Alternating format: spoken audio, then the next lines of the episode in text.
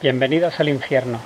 Aprovechando la ola de calor que nos invade, pues qué mejor que hablar de historias que sucedieron unas decenas de grados bajo cero entre las estepas de los ríos Don y Volga. Esto es el Estío K-17 y el que os habla Hugo Cañete.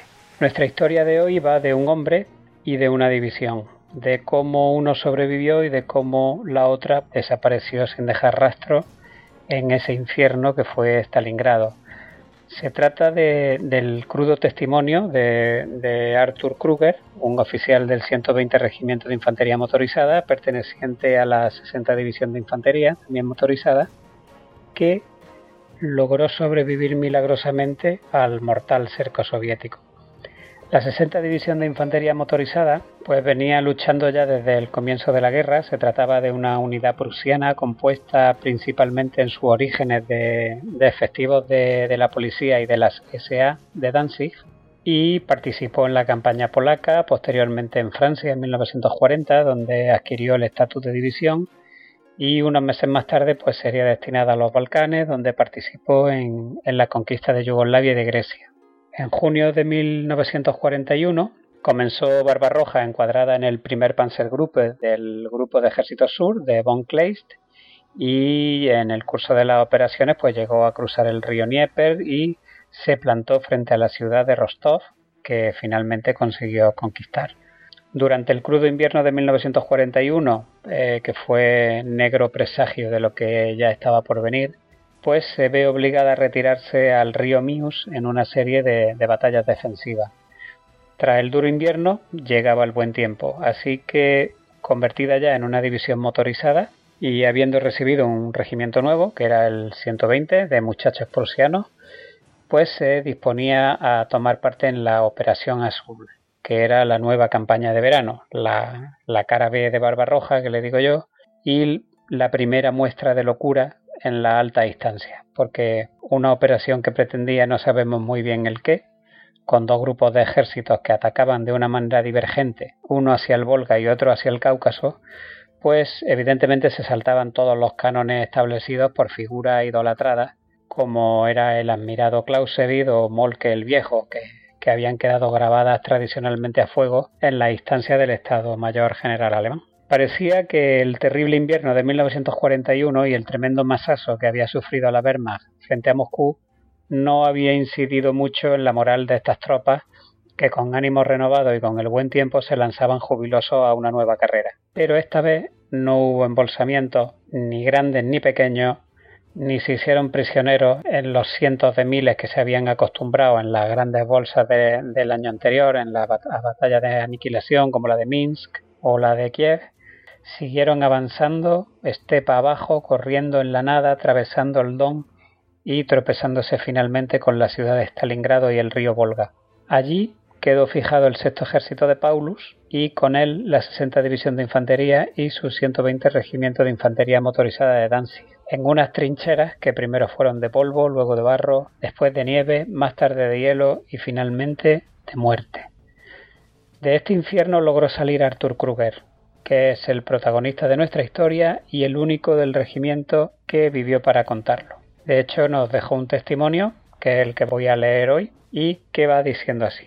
Nuestras compañías solo tenían entre 30 y 50 hombres. Nuestra línea de frente presentaba huecos. Estábamos esperando refuerzos. Nos aproximamos a los rusos tanto como nos fue posible, a menudo a una distancia de 100 metros, para evitar los órganos de Stalin, que eran efectivos en un radio de impacto de 250 metros. Si nos disparaban, tocarían a su propia gente. Además, disponían de buenos francotiradores. Andar por ahí de día era suicida. Por la noche cavábamos como locos para ampliar nuestras trincheras. La tierra se sacaba con lona y se esparcía detrás de nuestra posición. La munición y las raciones nos llegaban de la retaguardia. También recibíamos algún reemplazo de vez en cuando, conductores y gente de las unidades de servicio de retaguardia, la mayoría sin experiencia y, y pobremente adiestrados. Debido a la escasez de infantería, cubrí un hueco de la línea del frente con mi grupo de diez hombres de morteros pesados. Delante de nosotros había un campo de minas y luego los rusos.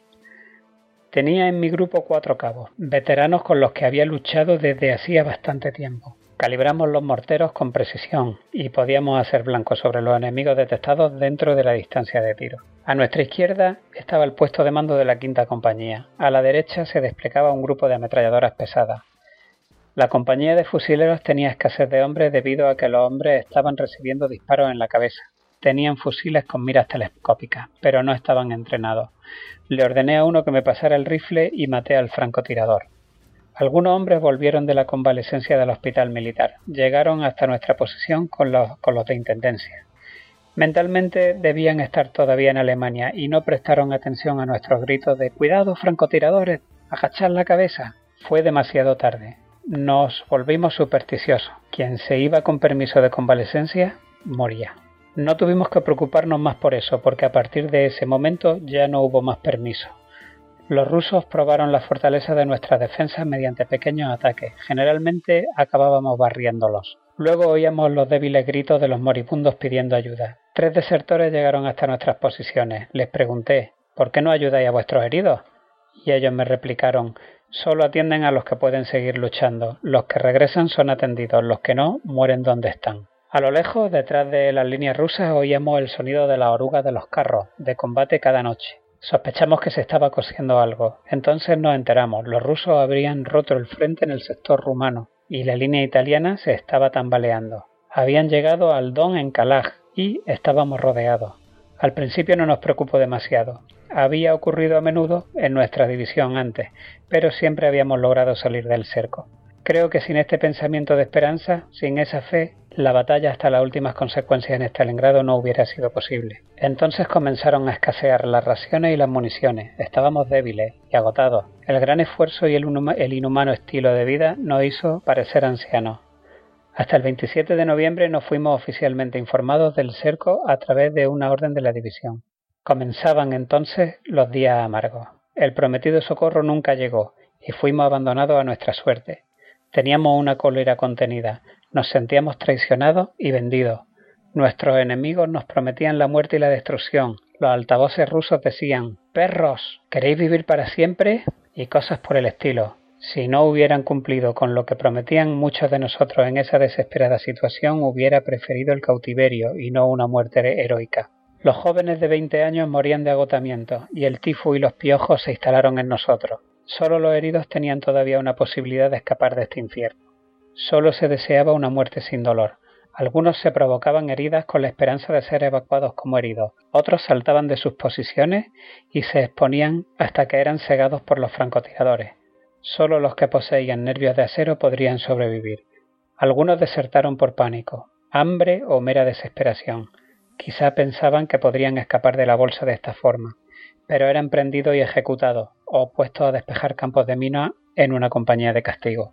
Por Dios, ya no pensábamos en la victoria y nos conformábamos con sobrevivir. Hasta ahora había sido posible que el que lo necesitara podía retirarse con las cocinas de campaña, dormir toda una noche y asearse de la acumulación de suciedad de una semana de lucha. En el frío el mal olor no era tan malo, aunque persistía la sensación de estar como un cerdo en una cochiquera.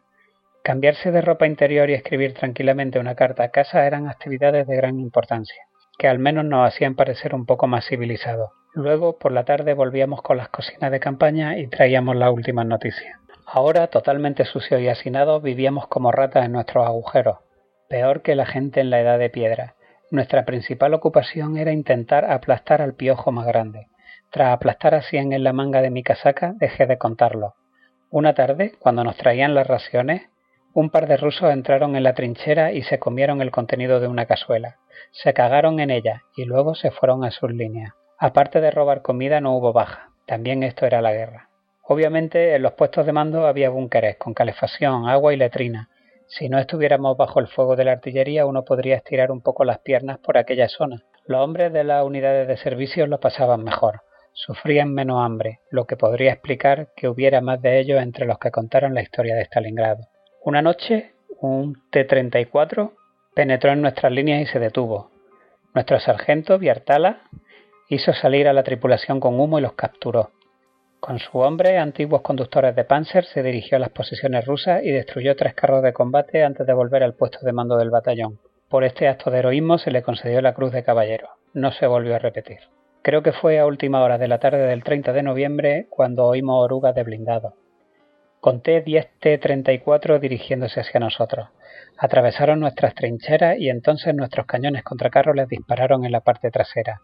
Un batallón de infantería les seguía a alguna distancia, tratando de romper nuestro frente. Les dejamos que se acercaran hasta distancia de tiro de fusil y luego desatamos el infierno. El ataque se desmoronó ante nuestro fuego cruzado. Nuestros panzer atacaron con infantería y eso nos provocó bajas. Fui herido en la cabeza y el hombro izquierdo y llevado al puesto de mando que había en el barranco cerca de la plana del batallón. Allí recibí los primeros auxilios por parte de un sanitario antes de ser llamado ante el capitán de la compañía. Este me dijo Querido Kruger, no tenemos ningún deseo de que te marche, pero estás levemente herido y tienes una oportunidad de salir de aquí. Llevas 30 meses sin irte de permiso. Estaba previsto que fuera el primer hombre en recibir uno tan pronto como recibiéramos reemplazo. Desafortunadamente ya no hay permisos para nadie. De todas formas, aquí tiene su pase de convalescencia que es válido fuera de la bolsa. Aquí tiene algunas cartas que deberá dejar en la primera oficina postal que encuentre, ya que es usted de Danzig y probablemente irá allí. Y esperemos que llegue. Aquí tiene un sobre lacrado que deberá entregar en la comandancia de Danzig. Preséntese en el lazareto al cirujano de nuestra división, el doctor Heidinger. Allí en el lazareto recibí el mejor tratamiento posible y me dieron cartas para enviar a Austria, el país natal de Heidinger. Me dieron instrucciones precisas acerca de cómo debería proceder y me dirigí al amanecer al aeródromo de Gumrak, donde vi a gran cantidad de hombres gravemente heridos postrados en camilla y esperando su turno para volar fuera de la bolsa. Muchos se quedaron en tierra teniendo que esperar al siguiente vuelo. Era imposible que yo pudiera subir a bordo de un aparato, así que esperé durante dos o tres días y dos noches gélidas. La prioridad era para los gravemente heridos, lo que me descartaba para ser evacuado. Perdí toda esperanza. Durante la mañana del tercer día vi un, a un Junkers, un Ju-52, que se encontraba a un lado de la pista. Fui hacia allá y entablé conversación con el piloto, que era un sargento y que había servido anteriormente en la infantería. Me dijo que su aparato había metido una rueda en el cráter de una bomba y que estaba esperando a un vehículo de oruga para que lo remolcara. Debido a que solo podía llevar a bordo a los heridos graves, le dije que por poder yo andar no había obtenido todavía autorización para volar. Se acercó a su avión y cuando estuvo de vuelta me preguntó si sabía disparar una ametralladora MG, porque no disponía de ametrallador. Le respondí, por supuesto. Pertenezco a una compañía de ametralladora en la que soy instructor y jefe de grupo. Entonces te llevaré como ametrallador cuando reciba el permiso para despegar, dijo el sargento. Esa fue mi salvación de la bolsa de Stalingrado. Debió ser allá por el 2 de diciembre de 1942. Una vez que el avión estuvo lleno, hasta la bandera con heridos, despegamos sin novedad y salimos del cerco sin ser detectados. Cuando sobrevolábamos el Don, el piloto dijo Tenemos que ascender, se ha desatado el infierno ahí abajo. Se estaba produciendo una batalla de carros de combate, pero conseguimos alejarnos con rapidez. Hicimos un aterrizaje limpio en el aeródromo de destino, donde dejé la ambulancia. Fui uno de los últimos de mi compañía en abandonar Stalingrado con vida. De mis camaradas, con los que había combatido, no sobrevivió ninguno a Stalingrado. Los otros, los que estaban todavía en el sector norte en enero, fueron aplastados por las cadenas de los carros de combate. Solo tres de los servicios de retaguardia fueron capturados con vida y marcharon al cautiverio. El jefe de nuestra compañía, el teniente Kessler, y 56 suboficiales y hombres tuvieron la que llaman la muerte de los héroes. El resto perecieron en el cautiverio.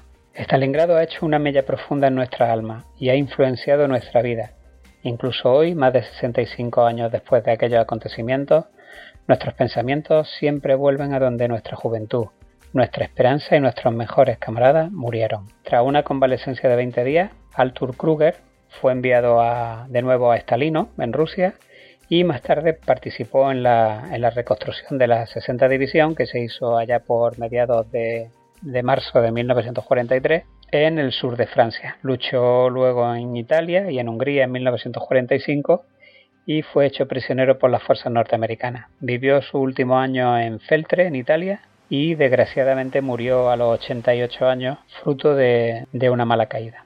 Y nada, con esto nos despedimos. Espero que os haya gustado la historia y pues nos emplazamos para la próxima temporada de Histocast. Hasta entonces, un saludo muy grande para todos.